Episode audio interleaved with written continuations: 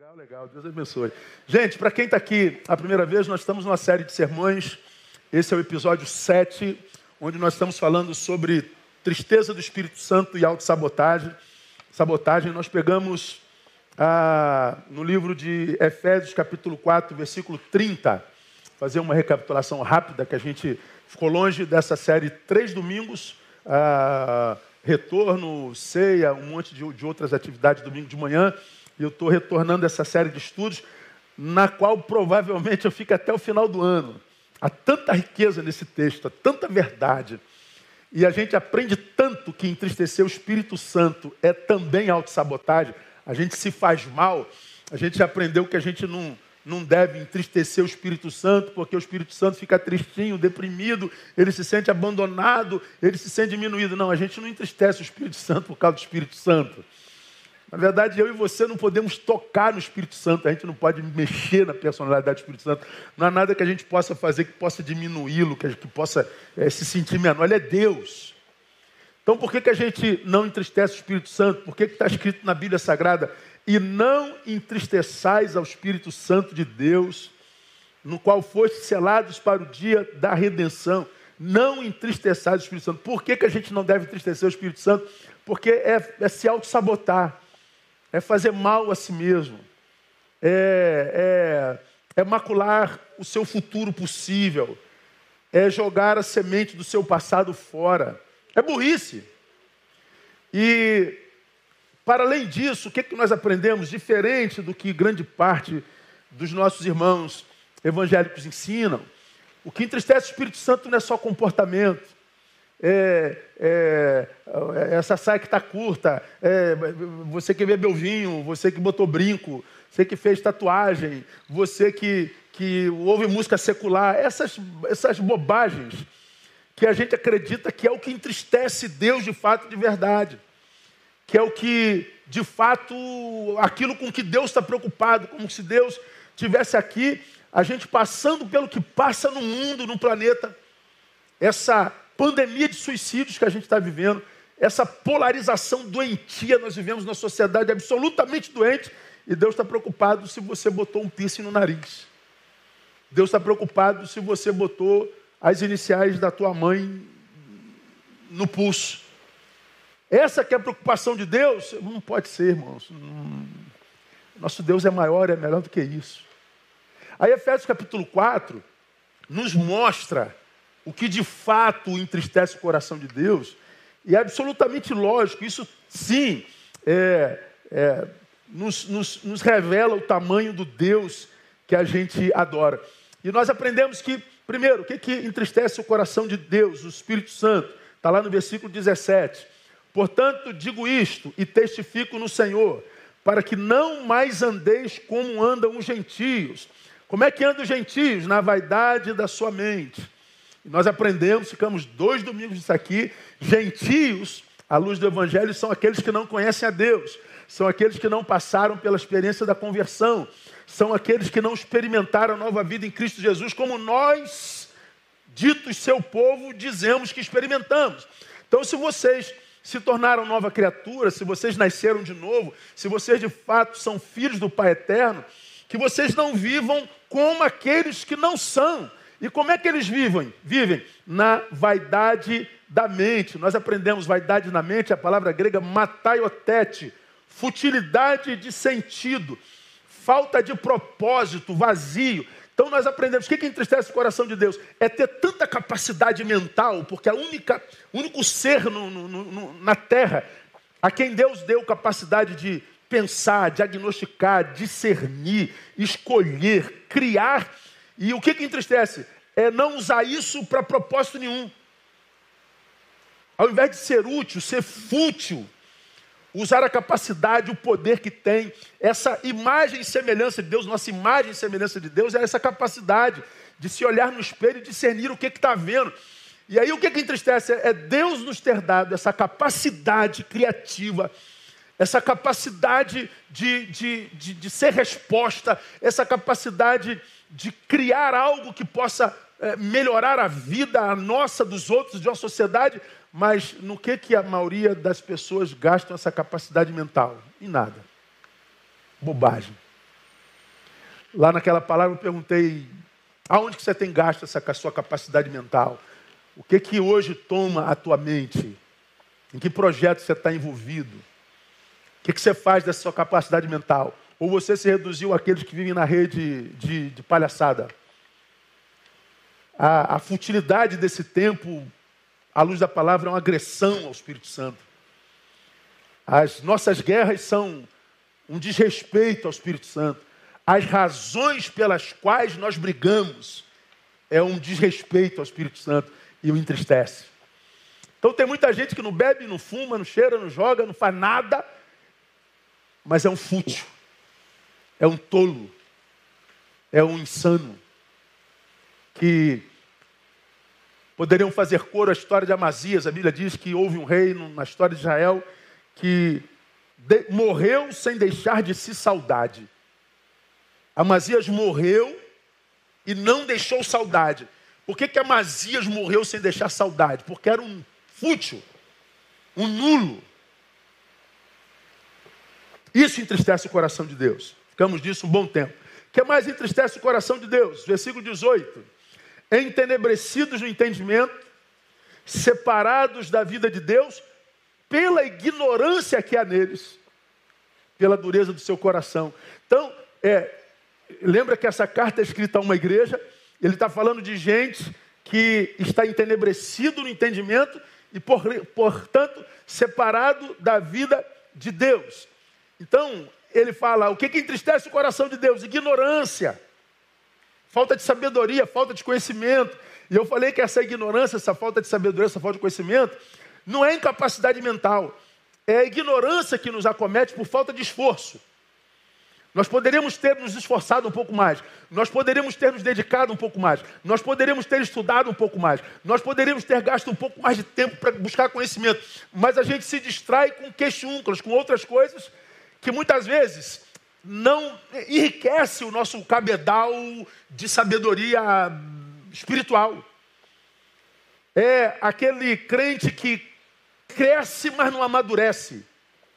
É aquele, você já viu falar muitas vezes, tem um homem velho, um homem velho que tem um bebê dentro que não cresce nunca. Então, porque não tem conhecimento, ele se desvia o tempo todo, ele se perde o tempo todo, ele é paralisado o tempo inteiro. Ele tem baixa resistência às adversidades e à dor, porque ele não tem sabedoria, destreza para sair das, das ciladas que a vida nos, nos propõe o tempo inteiro. Então, eu falei nessa, nessa, nesse tópico, que, lamentavelmente, irmãos, a nossa religião ela contribui demais para manutenir a ignorância do ser humano. Por quê?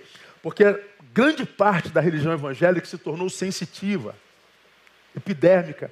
A gente gosta de sentir poder, a gente gosta de unção, a gente gosta de glória, a gente gosta de fogo, a gente gosta de, de, de, de campanha, a gente gosta de milagre, a gente gosta de... Então a gente sente, a gente se arrepia, a gente dá glória, a gente fala de unção. E quando acaba o culto, a gente pergunta: aprendeu o que nesse culto, irmão? Eu não aprendi nada, mas eu senti. Eu senti o poder de Deus. E aprendeu o que de Deus? Não aprendeu nada. E nós falamos que quando a gente pega a cena de um, de um jumento puxando uma carroça, e um homem em cima tocando esse jumento, a gente sabe que nessa trama o jumento é muito mais forte do que o homem. Mas a despeito de ser mais forte, mais poderoso, é ele que puxa a carroça, porque é o homem que tem conhecimento.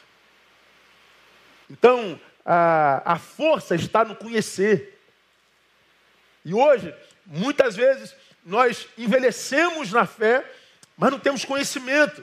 Nós desperdiçamos a capacidade de, de acolher conhecimento por coisas outras, de só menos importância. E esse texto diz que isso entristece o coração de Deus. Por quê? Porque essa, esse entenebrecimento do entendimento nos separa da vida de Deus. Não, no, presta atenção, não nos separa do Deus da vida, nos separa da vida de Deus. Eu estou em Deus, não há dúvida disso, você é de Deus, mas você não sente o rio de água viva fluir. Morre, vá para o céu, você está em Deus. Mas enquanto vive, não se percebe como filho amado. É daí que vem a grande geração de crentes decepcionados com Deus, frustrados na fé, porque ele acredita por falta de conhecimento que o problema é Deus. Foi Deus que abandonou, foi Deus que não se importou, foi Deus que virou as costas, foi Deus que, foi Deus que. Não, não foi Deus. Se nós somos a noiva, ele é o noivo. Se há algum problema ah, nessa relação, o problema não está no noivo, eu lhe garanto. Está sempre na noiva, está sempre em mim, está sempre em você. Nós estudamos isso profundamente. E a terceira coisa que nos, nos, nos faz entristecer o coração de Deus também está nesse versículo que é o coração endurecido, dureza de coração, entenebrecidos no entendimento, separados da vida de Deus pela ignorância que há neles, pela dureza de seu coração. Então, dureza de coração entristece o, o, o, o Espírito Santo de Deus. Por que, que coração duro entristece ah, o Espírito Santo de Deus? Porque é comprovação indiscutível de que a obra do Espírito foi desconstruída na vida de um discípulo. Porque quando a gente lê Ezequiel, nós lemos lá, eles darei um, um só coração.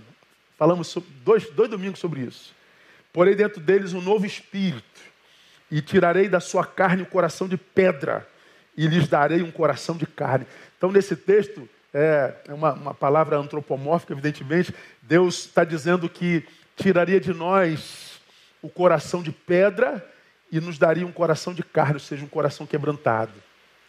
E nós aprendemos na palavra que é, o sacrifício aceitado a Deus é um coração quebrantado. Então, quando o nosso coração endurece para com Deus, sobretudo para com o próximo, fomos desconstruídos.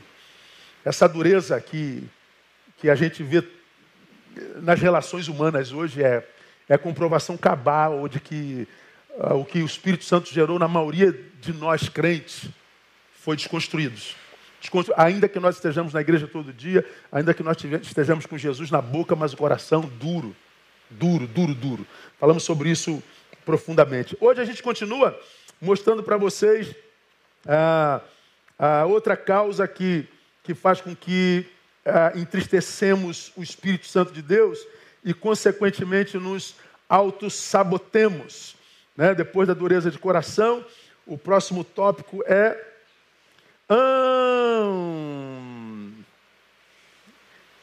Versículo 19.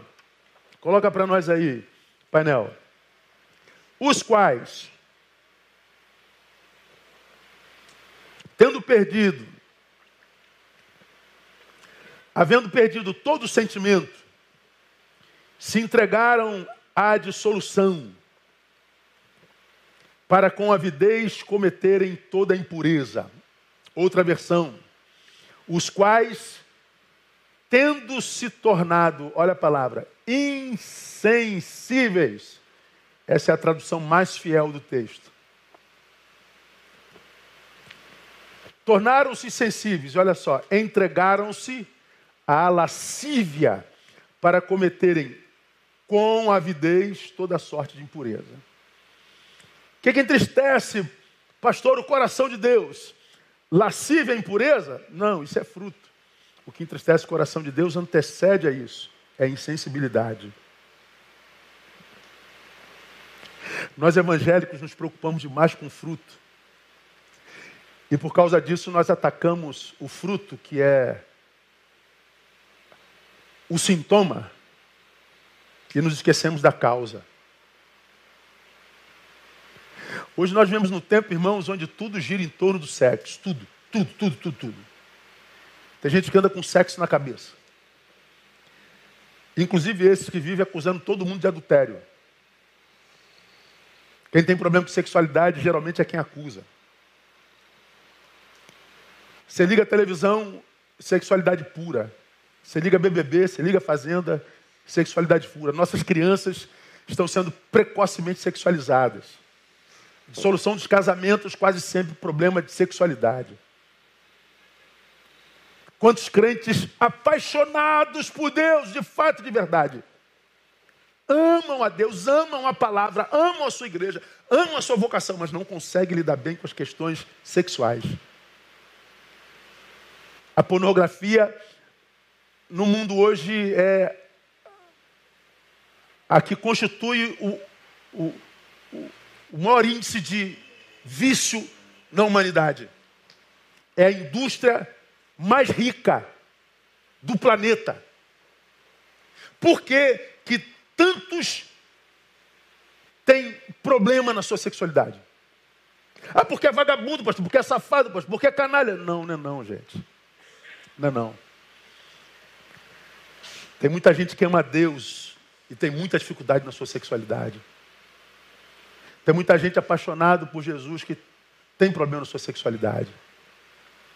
E o problema é que quando o assunto é sexual, a gente não trata, a gente apedreja, a gente atira pedra, a gente põe para fora. Eu vou falar sobre isso no próximo domingo. Mas eu antecipo aqui, eu outrora participava de, de debates em rádio, essas coisas todas. Hoje eu, eu fujo de quase tudo isso.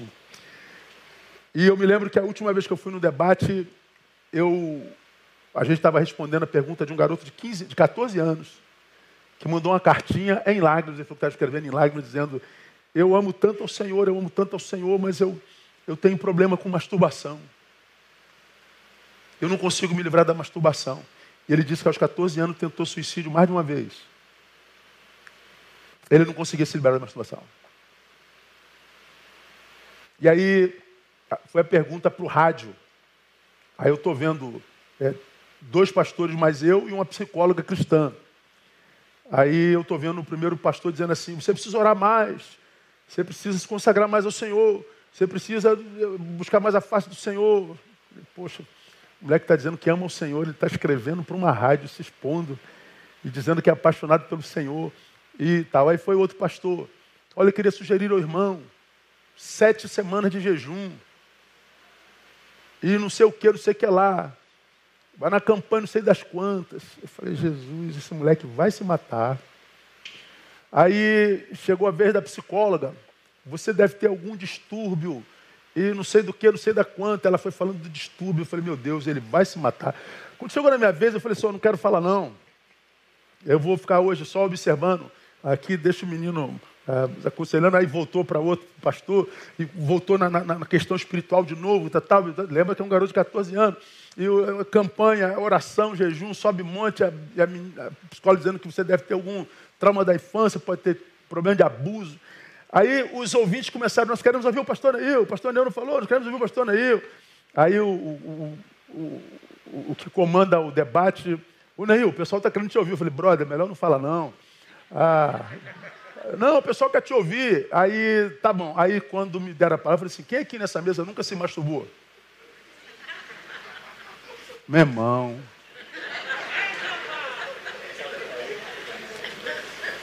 Meu irmão foi tapa em cima da mesa, foi, não estou aqui para isso, blá, blá, blá, blá, blá, blá, blá, blá, blá. Por isso que eu não queria falar, irmão. Eu não queria falar. Porque é fácil colocar pesados fardos sobre o outro e fingir que não tem nada. Como se um garoto com 14 anos não tivesse na sua formação de sexualidade, e hoje a, a nossa formação sexual é cada vez mais cedo. Nós vemos crianças com 2, 3 anos erotizadas. O índice de garotos com 10, 11, 12 anos viciados em pornografia é assustador. Busquem o número vocês mesmos. Pesquisem. Porque hoje nós perdemos nossos filhos no quarto. Antes, para a gente perder nossos filhos, eles tinham que ir para a rua.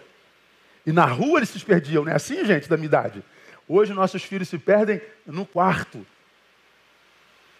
A questão da sexualidade humana hoje é um assunto na qual nossa religião não toca aliás, quase ninguém toca porque é extremamente íntima, e a gente tem vergonha porque a gente demoniza tudo. A gente legaliza tudo, a gente pecha a pessoa que tem coragem de falar da sua é, dificuldade sexual. E esse texto, ele é um texto muito claro. Os quais, porque mente fútil, primeiro sintoma, primeiro fruto que, que entristece o coração do pai. Vaidade na mente. Ignorância, falta de conhecimento. Dureza de coração. Me afasta de Deus e me insensibiliza. Me torna diminuído enquanto ser. Adoece meus afetos e o que, que acontece quando eu sou reduzido a um que sem afeto eu me torno refém do que sobrou em mim. Carne.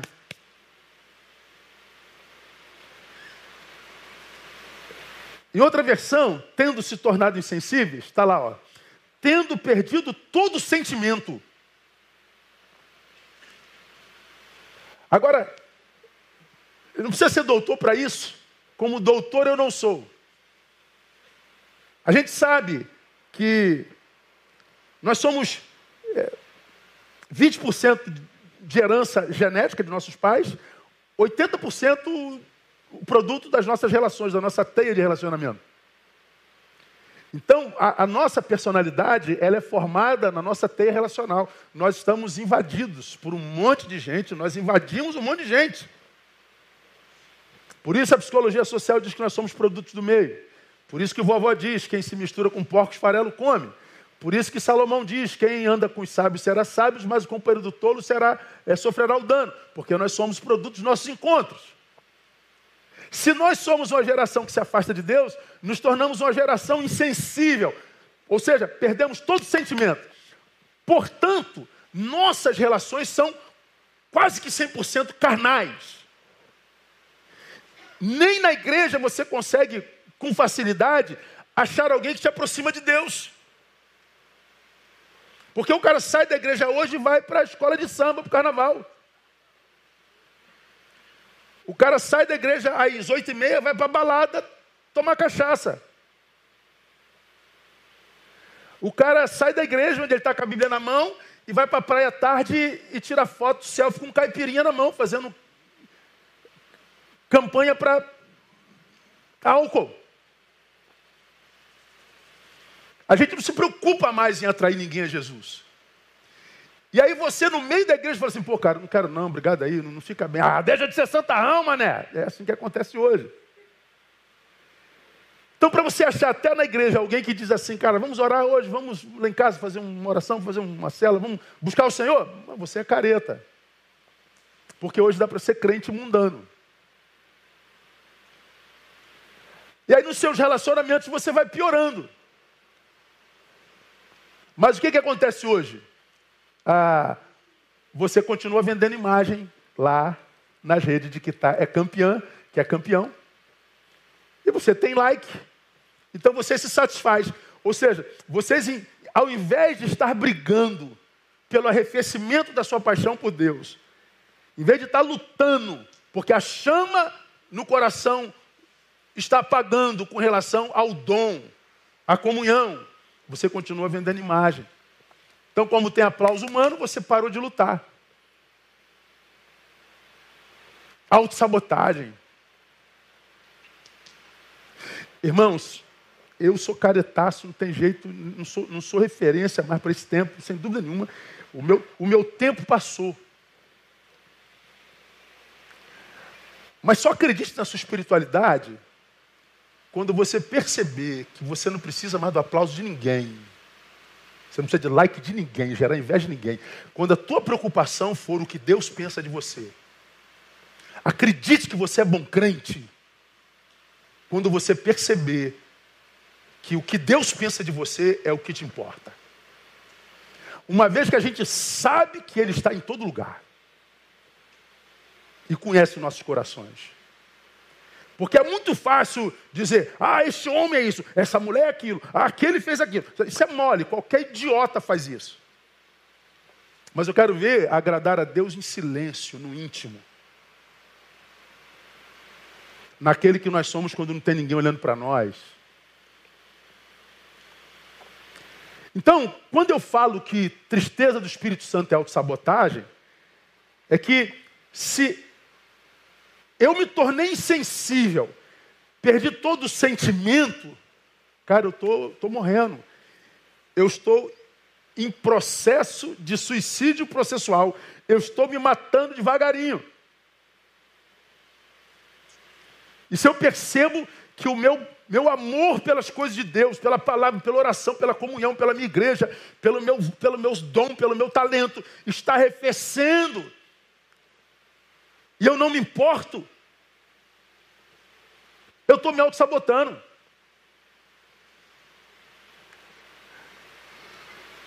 A palavra tendo perdido, tornado insensível, essa palavra insensível no grego, é a palavra apeugekotes, da raiz apaugel, que significa literalmente cessar o senso da dor. Não sinto mais dor. Ou seja, fiquei calejado. A indiferença me pegou. A fulano está sofrendo. Não tem nada a ver com isso. Fulano, hum, cara, eu é, é, cessar o senso da dor é eu me desliguei do mundo. Não sinto mais nada. Me petrifiquei. Olha só aqui, irmão, dá para ficar um ano. Aí você se lembra. Lá no passado eu preguei, você vai se lembrar. Não nessa palavra. Existe uma doença que quando nos toma, ela faz brotar algumas manchas no nosso corpo, mesmo que você bote um isqueiro aceso, você não sente. Que doença é essa? Hanseníase, que outrora era chamada de quê? Lepra. O que, que a lepra faz? Faz você perder sensibilidade. Pode botar uma agulha que você não sente. Pode acender o isqueiro, você não sente. Você está leproso. Biologicamente falando, esse texto está falando de uma lepra espiritual existencial. Eu não sinto mais nada. Eu não tenho mais conexão com o outro. E o que, que acontece quando a gente perde a conexão com o outro?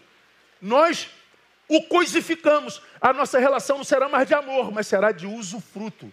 Eu te uso, você me usa. E aí as nossas relações ficarão descartáveis. Aí a gente pergunta, pastor, por que tem tanto divórcio? Porque nós perdemos a sensibilidade, nós nos coisificamos. Nossas relações não são mais afetivas, amorosas. Ninguém para em lugar nenhum. Hoje você está aqui, se aborrecer um pouquinho, está do lado de lá. Se aborrecer um pouquinho, volta para lá. E a gente está pulando de galho em galho, de igreja, de trabalho, de clube, de, de esposa, de marido, de tudo. Nós não temos mais nada duradouro no que, diz, no que se refere a relacionamento. Não existe mais essa fidelidade. E a gente está sempre é, é, é, incapaz, cada vez mais incapaz de criar raízes e de viver o que eu chamo da bênção da longevidade, da permanência, que é cada vez mais raro hoje, e a gente sempre voando dizendo que o culpado é aquele a quem a gente deixou ou aquele lugar do qual a gente sumiu. E aí você se auto-sabota, e se quem ficou acredita que o culpado dele ter saído é você, você também adoece. E não sabe que você não tem ingerência sobre sentimentos alheios ou decisões alheias. Tem nada a ver com quem foi. Problema de cada um, que Deus abençoe a todos. Ovelhas, amigos, sócios, parceiros. A Bíblia diz: no que depender de você, tem de paz com todos os homens. Então, se você tem a consciência que você é da paz, aprenda a perder em paz também. Porque nós vivemos um tempo de total insensibilidade e indiferença. As pessoas ficam com você um tempo, mas daqui a pouco você enjoa. E elas precisam achar um defeito em você para te deixar. E te deixam. E se você não tem maturidade, você continua sofrendo depois da sua ida. O que, que eu fiz? Será que eu? Será que eu? Será... Não, não. Porque eu sei que quando a gente se relaciona, porque nós somos seres humanos, a gente sabe que não está se relacionando com anjo. Você ama seu marido a beça. Amém, minha irmã? Amém ou não? Mas sabe que ele não é um anjinho, sabe, irmã? Amém ou não? Ei. Você ama sua esposa demais, morreria por ela, não ama, irmão? Amém ou não? Mas sabe que ela também tem um diabinho dentro. Sim ou não? Tem, mano. Não é perfeita, não. Nós matamos e morremos pelos nossos filhos, amém, irmão? Mas a gente sabe que nossos filhos não são anjinhos, sabe, irmão? É, que de vez em quando dá vontade de. É, né? A gente sabe. Aí fulano foi embora, Beltrano foi embora, não sei, foi embora, e você fica aqui sofrendo nada. Vai dormir, irmão. Vai celebrar o rabinho do seu cachorro quando você chega em casa, que está lá fazendo festa toda vez que você chega. O meu morreu, eu estou com saudade do meu bichinho, né? Cadê meu bichinho? Como o amor do Shadow me faz falta, do cachorro. Pastor, sou herege? Sou, mas apaixonado pelo meu cachorro. Filho, ser um herege que ama do que um santo juiz. Cessar o senso da dor. Vamos mais um pouco. Trata-se de uma apatia com relação, olha só, uma apatia com relação à maldade. Não só as nossas relações serão coisificadas, portanto descartáveis, não mais longevas, como também nós vamos ter uma apatia com relação à maldade. Então, a gente está vendo a injustiça sendo cometida. Nada isso não. Não é comigo. A gente vai perdendo essa capacidade de sentir a dor do outro. Ó, irmão, vou dizer uma coisa aqui, tomara que ninguém entenda mal e, e pince e bota na rede ou seja apedrejar de novo. Ou coisa chata esse negócio de ser cancelado, né, irmão? Aí tu apanha três dias, depois passa tudo, volta tudo normal, uma besteira. Até crítica de internet virou bobagem. Vagabundo, safado, salafrária. Cada dois dias, gente, passa. É tudo efêmero. Hoje, nem crítica dura mais, nada dura mais. Aí tem gente que é criticado na rede e se mata. Cara, é, a, o, o que a gente se tornou nesse tempo é muito ridículo, cara. Como é que você pode dar credibilidade a um sujeito que gasta tempo numa rede escrevendo um texto a teu respeito? sujeito não merece um cafezinho, porque ele poderia estar escrevendo um texto de amor a alguém que ele ama, e não um texto de ódio a alguém que ele conhece há dois minutos. Como que alguém pode se matar por causa de internet? É porque perdeu toda a sensibilidade, o afeto.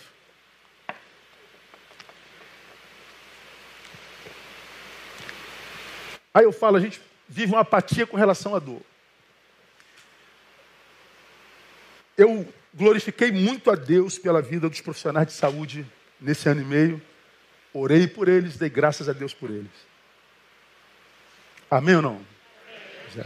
Todo, todavia, nós sabemos que eles foram heróis, mas nós sabemos também como é o tipo de atendimento nos hospitais públicos do nosso país. Sabemos ou não sabemos? A gente sabe que não é bom. E quem atende hospital público são pessoas. Ah, o sistema está quebrado. Pessoas. Você imagina se todo funcionário da saúde brasileira tratasse cada paciente como se fosse a sua mãe. Como é que seria o atendimento? Melhor ou não? Melhor. Mas atende como se fosse sua mãe? Atende como se fosse seu filho, seu pai? Não, a gente sabe. Quem já teve internado sabe o que é isso. A gente sabe. A gente sabe que os profissionais de saúde salvaram muita gente, mas a gente sabe que provavelmente muita gente morreu por causa do tipo de atendimento que a gente teve. Porque a gente não sente mais a dor do outro.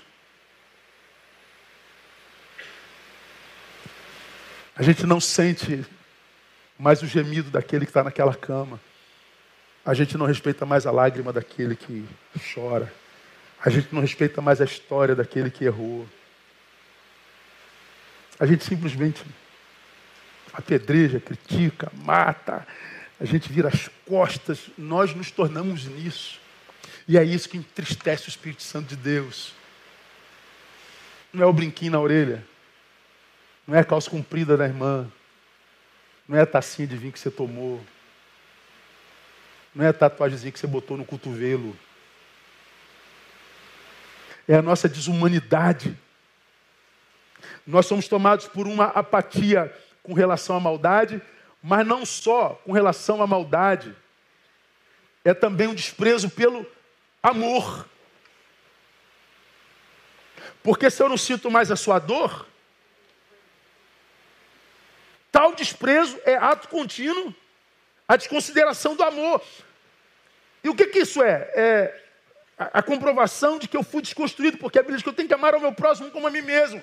Mas agora eu não só não amo, como não sinto mais dor, eu não me importo. Eu estou insensível.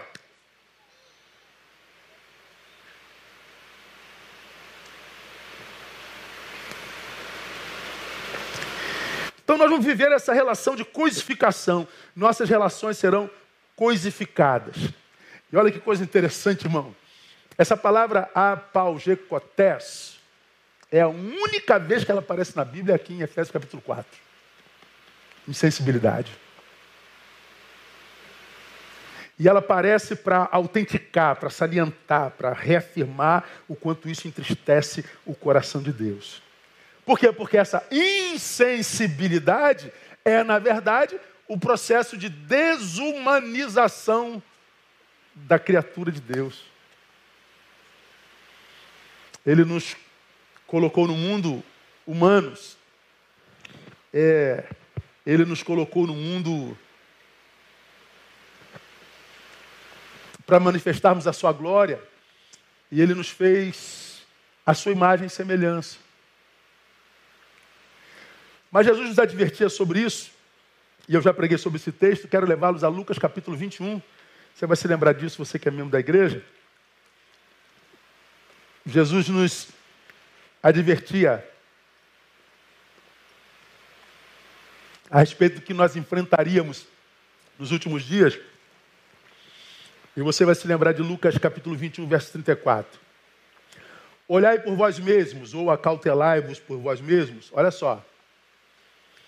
Não aconteça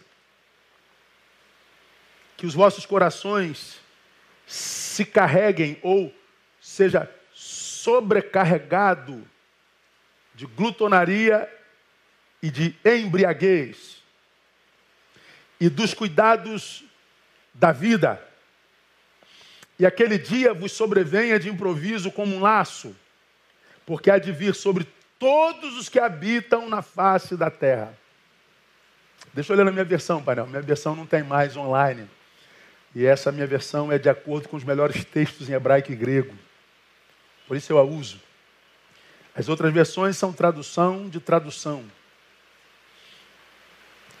Essa versão, de acordo com os melhores textos de hebraico e grego, por questões de, de patente, não tem mais online. Por causa de grana, a gente não tem a versão para mim que é mais fiel. Mas olha o que, que Jesus diz: olhai por vós mesmos. Aí está dizendo, acautelai por vós mesmos. Do que, que o senhor está falando, Jesus? Não aconteça que os vossos corações se carreguem de glutonaria e embriaguez. Glutonaria e embriaguez. O que é glutonaria, irmão? Me, diga alguém aí. Não ouvi, fala alto. Comer demais. Imagina comer demais. Nos reprovasse no dia do juízo, irmão. Quem estava salvo aqui, na verdade? Dois ou três reunidos, né? Tal. Glutonaria. E a embriaguez? O que é embriaguez? Beber demais. Comer demais, beber demais. Comida e bebida são os alicerces da nossa existência ou não? São. São importantes na nossa vida, sim ou não? Dá para viver sem comida e bebida? Não. Só que, inclusive, aquilo que é alicerce, aquilo que é fundamental para a vida, em excesso faz mal. Bom, ah, lutando contra a minha cervical já há quase dois meses. Estou melhor, graças a Deus. Mas quem já tem problema de cervical sabe que miserável de dor é essa. Então, estou lá fazendo o tratamento quiroprático, tal, bonitinho, aliando a coluna tal. Mas antes disso, antes de começar, tem que tomar remédio. E é remédio de, de, de cavalo, irmão, porque não, senão não dá. Então, tu toma um remédio forte que te livra da dor. Meu Deus, me aliviou, glória a Deus. Mas se tu tomar esse remédio demais, ele pode te matar? Pode. O mesmo que te salva te mata. O amor é o que traz sentido à vida. Mas existe uma doença, é, mulheres que amam demais? Tem. O amor em excesso que faz com que eu me Anule pode me matar. Pode me fazer matar. Olha o que, que Jesus está dizendo aqui. Cuidem-se. Cuidai de vós mesmos. Olhai por vós mesmos. Por quê? Para que não aconteça que você perca o controle da tua vida e caia em excessos. Glutonaria e a embriaguez. para que você não faça nada demais, nem o que seja bom, nem o que seja essencial. Porque o segredo da vida abençoada está no equilíbrio. Nem menos nem mais. Tudo que vier a tua mão para fazer, faz conforme tuas forças. Não passa, não, nem seja preguiçoso. Faz com excelência. Então ele fala de equilíbrio. Então ele está dizendo, irmão, que nos tempos finais nós viveríamos esse desequilíbrio na gestão de nós mesmos. E ele diz que aconteça que os vossos corações não se sobrecarreguem. Então veja, eu perco a gestão de mim mesmo e o meu coração se empanturra.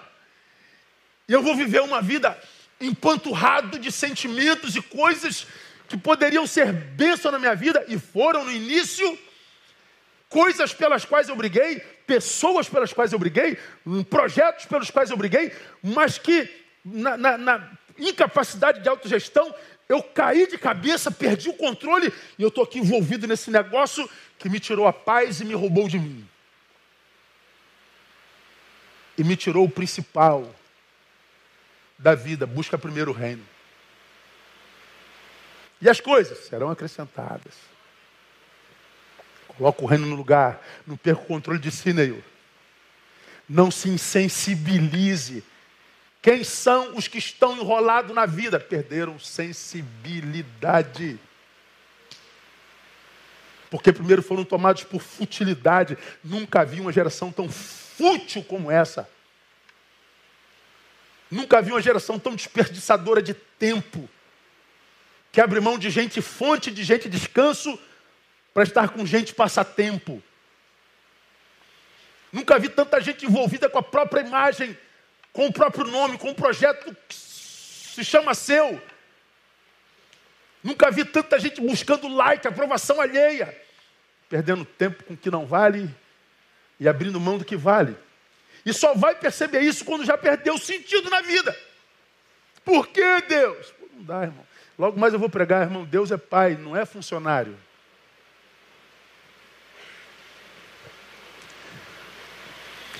Agora, olha o que esse texto diz mais, irmãos. Olhar por vós mesmos, não aconteça que os vossos corações se carreguem de glutonaria, de embriaguez e dos cuidados dessa vida. Ou seja, ah, perdemos a gestão de nós, a nossa preocupação é sempre com as coisas dessa vida. As coisas daquela, Vamos na igreja, canta uma musiquinha para Deus, tá bom, o resto é pagode, irmão. Ó, nada contra pagode não, né? Ou funk, irmão, ou MPB, irmão, para não ficar ruim, né? Hoje tá, tá complicado. e o reino? Domingo a gente vai para a igreja 10 a meio-dia. Ouve lá uma bobagemzinha lá do pastor Neil. Chumaneiro e tal, e pronto, volto para a minha vida. Sem vocação, sem projeto, sem envolvimento, sem nada. Envolvido só com o seu próprio projeto. Aí você está envolvido com os cuidados dessa vida. E aí aquele dia pode chegar de improviso como um laço. Aí vem o versículo 35, irmão, esse texto aqui que eu acho interessante. Porque há de vir, ou porque virá, como um laço sobre todos os que habitam na face da terra. Porque há de vir sobre todos os que habitam na face da terra. Então ele está dizendo, Neil, essa, essa insensibilidade que vai te incapacitar para uma relação saudável, ou seja, coisificada, de, de, de, de descartável, incapacitado para viver longevidade e permanência, de criar raízes. Isso virá sobre todo mundo. Essa sensação de, de, de, de desconexão com tudo virá sobre todo mundo. Virá sobre toda a carne todos os que habitam a face da terra. Essa incompetência para se autogestar virá sobre todos os que habitam a face da terra. É como um manto que cobriria o planeta, aquela bolinha azul. E ele está dizendo: quem é que vai sobreviver, irmão? A isso. Os que cuidam da própria vida. Não os que cuidam da vida alheia, da própria vida. Olhai por vós mesmos Olhai por vós mesmos.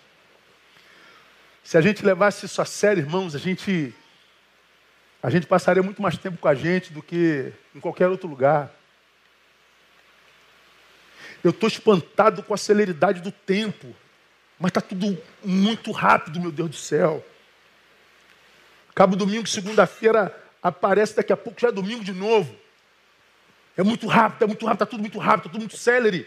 Alguma coisa acontece no tempo, irmão. Não é possível que as nossas 24 horas sejam as mesmas de 20 anos atrás. Tem alguma coisa errada. Eu posso estar viajando na maionese, mas tem alguma coisa errada. Ah, quando você não fazia nada há 20 anos atrás é, e não faz nada hoje, o tempo hoje passa muito mais rápido. Não sei como explicar. Mas não é só porque nossas agendas estão lotadas, não. Tem algo mais do que isso. Não é só porque nós nos distraímos em rede, não tem algo mais do que isso. Porque tem gente que não passa pela rede o dia inteiro. E ainda assim o tempo passa rápido demais. Alguma coisa acontece. Então, cada vez mais nós deveríamos desenvolver a, a capacidade de autogestar, de construir a própria agenda, de viver uma vida sem desperdício. Por quê? Porque essa, essa incapacidade vai ser uma possibilidade na vida de todo mundo e a gente se torna insensível. A gente se torna incapaz de ver a apatia com relação à maldade, com relação ao amor. A gente vive uma desconexão ampla, geral e restrita, inexplicável. Eu, eu já compartilhei com vocês. Esteja com todos, seja com alguns. Seja mais seletivo nas tuas relações. Porque a vítima é você. Esteja com todos, seja com alguns. Aqueles com os quais a gente pode ser são cada vez mais raros. Se você pegar, irmão, mesmo você que é muito relacionável, você que é extrovertido, você que gosta de bate-papo, você que gosta de receber gente em casa, tem o dom de. de da, da, da, da quem, quem, recebe como é o nome mesmo? Da hospitalidade, você que tem o dom da hospitalidade, gosta de ver tua casa cheia. Para para pensar um pouquinho, vê se não, o número de gente que você botar dentro da tua casa está cada vez mais reduzido. Veja a tua relação de amizade se não está cada vez mais reduzida. Veja no ministério do qual você faz parte, se você tem intimidade já com todo mundo. Veja com a tua igreja, você que é antigão na tua igreja, independente. Veja se dá para se relacionar com todo mundo. Pega a tua lista de contato e veja para quantos você pode ligar no dia que a vida apertar de, de fato, de verdade. Quando o bicho pegou na tua existência e você precisa abrir teu coração urgente, porque é grave, não pode ser. Veja o tamanho da lista que você tem para abrir coração. É cada vez menor. Nós estamos sendo empurrados a fórceps para a solidão ou para o pouco relacionamento. Por quê, pastor? Porque nós estamos nos tornando insensíveis. Está tudo na Bíblia Sagrada. Nenhum de nós é o mesmo que alguns anos atrás, irmão. Nenhum de nós se importa igualmente. Tantos de nós ainda se importa muito, mas você já se importou mais. Porque você que trabalha com gente como eu, aí tem uma época que você fala assim, cara, vamos ganhar o mundo para Jesus, vamos salvar o mundo para Jesus. Pô, e tu trabalha igual um maluco, tu cai de cabeça mesmo no ministério, tu abandona a família, tu abandona trabalho, tu abandona, tu abandona, tu quer ganhar muito para Jesus, tu, evangeliza até cachorro. Eu, eu, eu, vira lá, tá, Jesus te ama e, e, e, tal. Cara, aí chega uma hora que você vai servindo e as pessoas não valorizam o, o, o teu serviço. Você percebe que você está lançando pérolas a porcos. Só que a gente não acha pérola em qualquer esquina. Chega uma hora que você vai começar a economizar as tuas pérolas. Assim que acontece, não é? Chega uma hora que você vai se tornar seletivo sobre para quem que você vai lançar suas pérolas. Chega uma hora que tu não quer lançar pérola nenhuma, irmão. Aí você fala, cara, eu estou com algum problema, eu estou ficando ruim. Não, tu pode estar tá amadurecendo.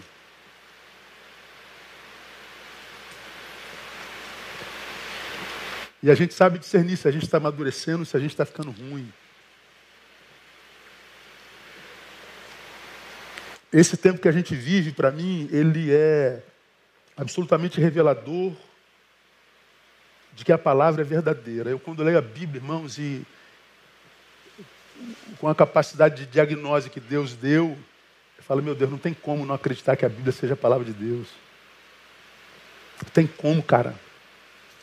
Para quem mergulha nela, para quem estuda ela, e você pega o que ela revela e você bota assim, ó, para a nossa sociedade, para o que é a igreja, para o que é o crente, para o que é revelado.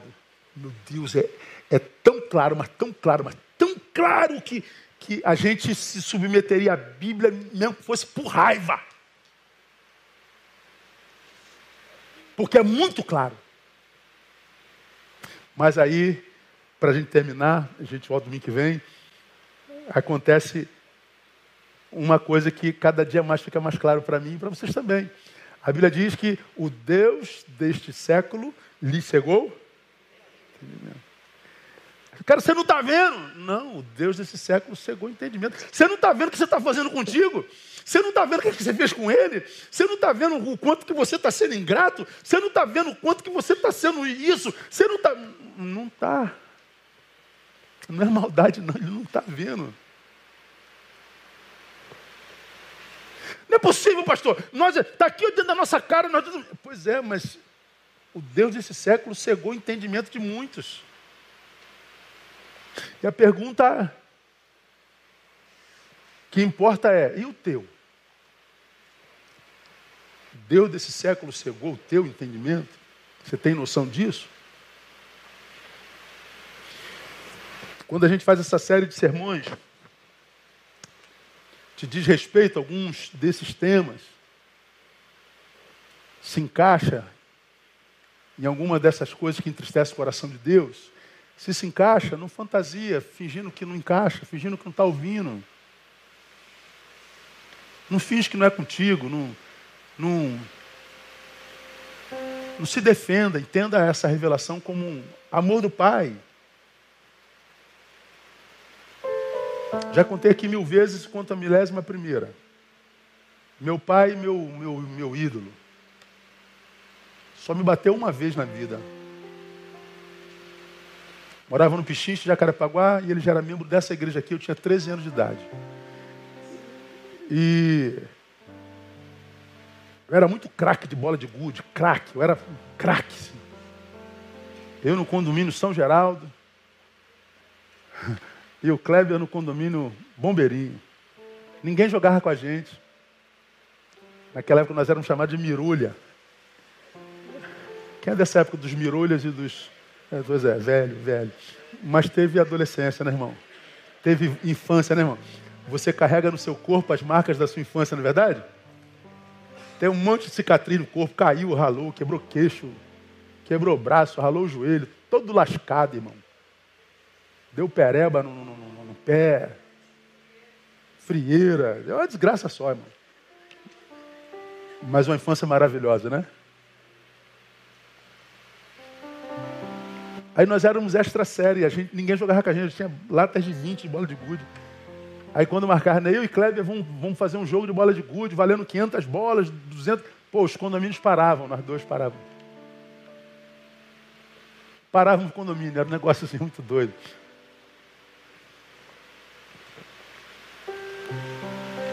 A gente era bom no que fazia. A gente tinha prazer de ser quem a gente era, criança. A gente veio no carro agora, aí um, um pastor mandou um negócio para mim, é, falando da sua infância. Aí botou lá, olha só, que chute, conga e bamba. Tinha mais algum? Não tinha. Só tinha três. E quem tinha o que chute, irmão, amarrava no, na canela.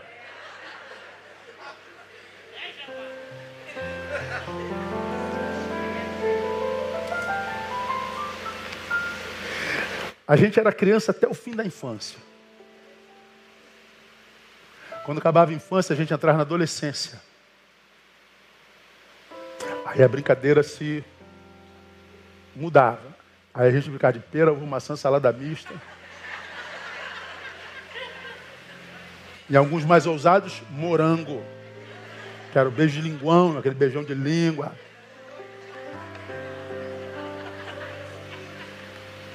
Eu tenho trauma dessa brincadeira, já falei aqui.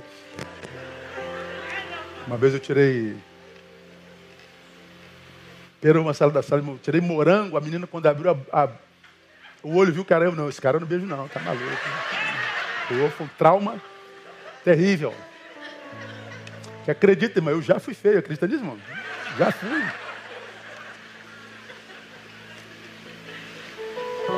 Mas na minha infância, jogando bola de gude, esqueci do horário de culto. Meu pai pontualíssimo. Imagina quem eu puxei, né? Cara, hora do culto. Cara, larguei tudo, saí correndo, cheguei lá, meu pai já tinha vindo embora. Fusquinha meia, meia, vermelho, no qual aprendi a dirigir. Caraca, a, a, a porta do apartamento fechada. Falei, caramba, e agora, cara? morava no Pichicha, a igreja aqui, como é que ia ser? Catonho não era asfaltado, um breu danado. Cara, não tem jeito. Eu fiquei sentado na porta, meu irmão, até 10 horas da noite, esperando o pai voltar. Caraca, meu pai voltou, tudo bem, meu filho? É, entra, vem comigo, entra no seu quarto. Aí entrou com a minha mãe com um fio na mão. Cara, eu vi aquele fio e falei assim, não, meu pai não é diabólico assim, não, não é possível. Que é isso, fio, não se bate filho com fio. Claro que não, mas naquela época pai podia ser pai e mãe podia ser mãe. Hoje não pode mais. Meu pai me deu uma surra com fio. Não faça isso com seu filho, pelo amor de Deus. Minha mãe do lado eu gritando. Meu pai, calmo, manso como era. Meu filho, tem consciência que você errou? Tenho.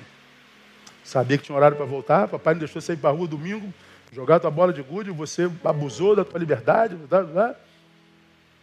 Então você vai parar porque você abusou da tua liberdade, não cumpriu a palavra que, que, que, que me deu, que, de que voltaria, de que tararará. Pô, me deu uma lição de moral.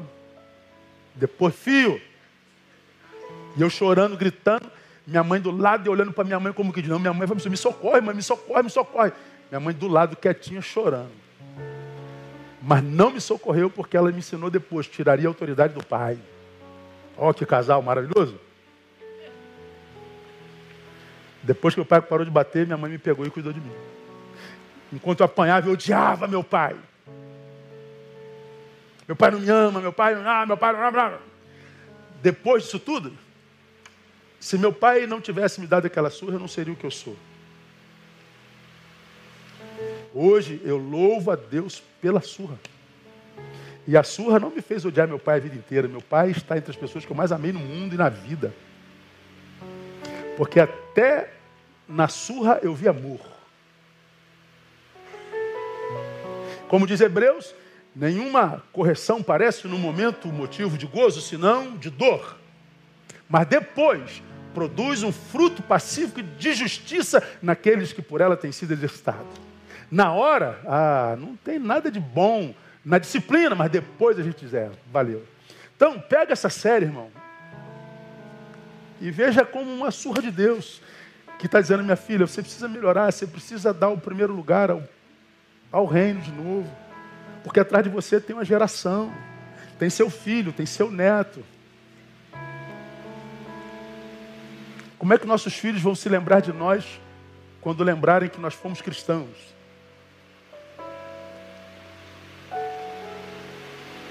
Se até na igreja está difícil achar Deus nas pessoas, então tem que achar na nossa casa. Então pega essa série de palavras, ouça lá tudo de novo, mastiga, já está tudo lá no Spotify de novo. Porque virá sobre toda a terra coração sobrecarregado, coração sobrecarregado. Ah, a vida perdendo sentido, a vida ficando pesada. Meu Deus, que canseiro, estou cansado, estou cansado. Ah, Deus, eu não quero mais. Deus, eu vou estar o balde. Diz que a gente não está assim já, irmão. Mesmo você que tem conta paga, você que tem família, filhos ordenados, está todo mundo cansado. E vai melhorar? Quando? Como? De que jeito? Há quanto tempo a gente ouve que vai melhorar? Desde sempre. E está melhorando. A, a Europa está melhorando a América Latina está melhorando, a América do Norte está melhorando, tá nada, está tudo piorando. porque está vindo sobre toda a terra. Mas no meio dessa terra, Deus tem um povo que ele resolveu chamar de seu. E no meio desse povo está você. Eu quero que você aplaude o Senhor por isso. Aleluia.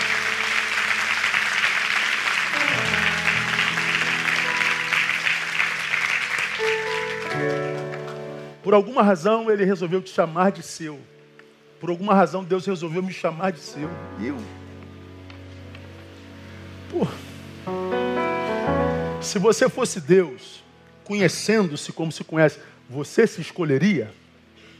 Eu acho que eu me deixaria de fora assim. Mas ele resolveu me chamar de filho, te chamar de filho.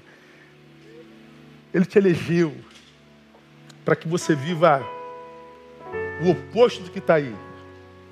Com valores diferentes do que está aí, porque virá sobre toda a terra. Ninguém escapa da dor, ninguém escapa da adversidade, ninguém escapa do infortúnio, ninguém escapa do antagonismo, mas a forma como a gente lida com isso, ah, isso é completamente diferente. E é isso que o Senhor quer gerar no coração de cada um de nós, vocês aqui presentes, vocês aí longe. Isso é uma questão de amor próprio. Deus abençoe você e te dê a graça de jamais viver essa insensibilidade, porque ela é de fato a desumanização pela qual se passa o Filho de Deus. Semana que vem a gente volta no mesmo tema. Eu vou mostrar outros frutos, sequelas, consequência da insensibilidade. Irmão, é terrível. Terrível. E a gente passa a entender por que, que nossa sociedade está como está. Eu estou pregando aqui, eu sei que tantos de vocês dizem, cara, é mesmo, né? Isso aí mesmo, cara, isso aí mesmo que está acontecendo. Caramba, é isso mesmo, porque é Bíblia. Bíblia. Que essa palavra nos salve do que virá sobre toda a terra. Amém? Vamos ficar em pé? Vamos orar e vamos louvar. Pastor André, louve. Depois ore, vamos embora. 18 horas, estamos juntos.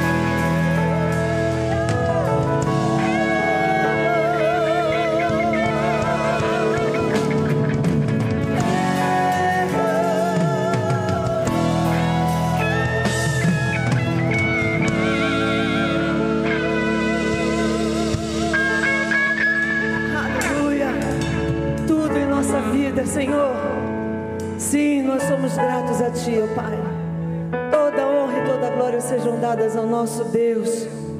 Sim, Senhor, que possamos viver uma vida verdadeiramente todos os dias no teu altar, de forma a vivermos o melhor que o Senhor tem preparado para nós.